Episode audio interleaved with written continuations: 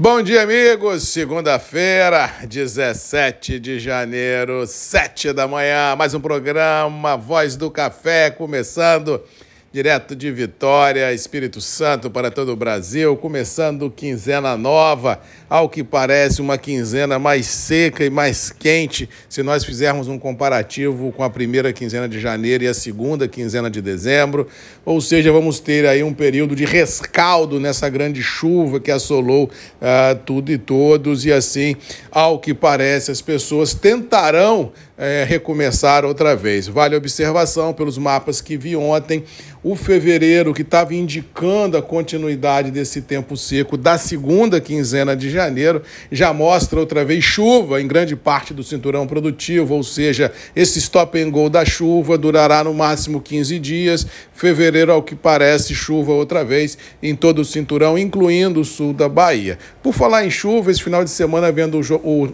o programa de televisão da Rede Globo, né, o Globo Rural, no domingo, ontem, eu fiquei assim num misto de estarrecido, com triste, quanto perplexo, em função das reportagens que foram mostradas, em função ah, das chuvas que caíram tanto na, no sul da Bahia há 20 dias atrás, quanto as chuvas que caíram ah, em Minas Gerais há uma semana atrás. O rastro de destruição, os problemas causados pelas chuvas que ainda estão presentes na vida do produtor rural, é uma coisa inimaginável. No sul da Bahia, as chuvas já pararam, tem 20 dias, mas, mas tem fazendas alagadas, gado sem ter comida, povo ribeirinho sem ter onde morar realmente um estresse, um, um, cenário de destruição, de guerra que eu só vi em filme. Ou seja, realmente me deixou assim, bastante triste ontem, é, no final do Globo Rural, numa situação que a gente fica assim impotente, porque não tem como ajudar. Dá uma cesta básica aqui, dá uma água ali, com certa estrada aqui, beleza.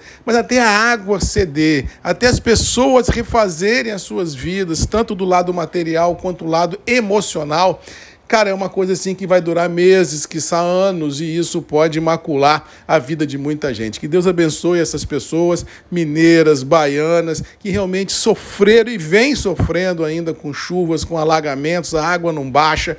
Nós temos que fazer todo o possível, público e privado, o povo se dá as mãos para tentar ajudar, uma palavra de conforto, uma oração, porque realmente a situação é muito complicada. Às vezes a gente fica dentro de casa, vendo as notícias pela televisão, pelo WhatsApp, comandando aqui, outra ali, mas a vida pé no chão, a vida olho no olho, a vida real está muito dura para muita gente no campo. Realmente eu fico assim triste. E quando eu falo em campo, eu falo também das cidades do interior que foram varridas pela chuva, onde as pessoas perderam tudo. E você começar daquilo do zero, realmente tem que ter muita resiliência, boa vontade, fé, é, realmente dar a mão a quem precisa, porque a situação não é simples, não se resolve com uma varinha de condão e não se resolve num passe de mágica. Eu acho que essas regiões assoladas pela chuva, infelizmente, ainda carregarão nas suas costas traumas por meses, que anos. Que Deus abençoe a todos eles, que dê força, que dê fé, que dê resiliência para enfrentar as intempéries. E vamos continuar aqui levando informação, levando uma palavra de carinho, uma palavra de esperança, para a gente tentar é, reerguer todas essas regiões e esse Brasil outra vez. Com relação aos mercados, ao que parece, a semana começará dentro de um mais do mesmo muito grande. Não houve assim nenhum fato cataclismo no final de semana, nenhum hecatombe financeiro que validasse uma mudança muito drástica de perfil, muito pelo contrário, ao que parece os futuros na madrugada e a abertura dos mercados hoje indicam uma semana mais do mesmo, ou seja, uma lateralidade nas operações muito grande. Não acredito em grandes recompras, em grandes rompantes. Eu acho que o mercado vai consolidar, vai acomodar dentro do atual intervalo, e isso eu falo tanto para a B3 quanto do mercado financeiro global. Se não há motivos para grandes euforias, eu acho que o mercado já precificou as notícias ruins, salvo, é claro, um fato novo, ou seja, o mercado não tem força para romper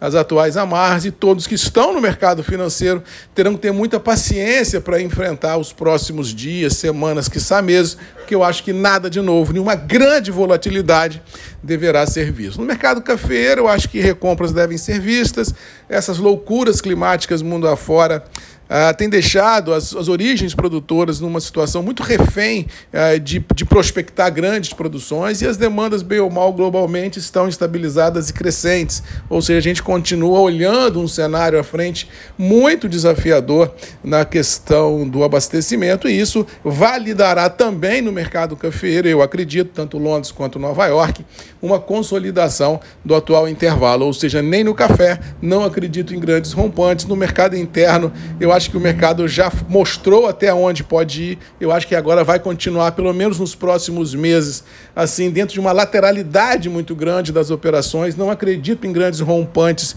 de alta de preço, mesmo porque, primeiro, estamos em safra do Vietnã onde tradicionalmente a gente tem muito robusta no mercado, Estamos na entre safra do Brasil, ou seja, a gente não tem poder de oferta de café lá fora. Estamos no final da safra da América Central e os cafés chegando lá fora a portos consumidores. Ou seja, nesse print do momento não há razão para um grande estouro de boiada. Mas se nós olharmos o médio e longo prazo, dependendo do que for a safra brasileira, o mercado pode outra vez embicar um viés de alta. Mas por enquanto, eu não acredito nos próximos 15, 20, um mês, 45 dias que o mercado do, do café café tanto no contexto internacional quanto no contexto interno, mude das atuais bases praticadas. Eu acho que o mercado parou, o mercado cansou em função desse momento que a gente vive de safra, de safra do, do Vietnã no mercado, final de safra da América Central no mercado, entre safra do Brasil, dólar mais ou menos estabilizado ao redor de 5,50 e catástrofes climáticas ao redor do mundo. Ou seja, o print do momento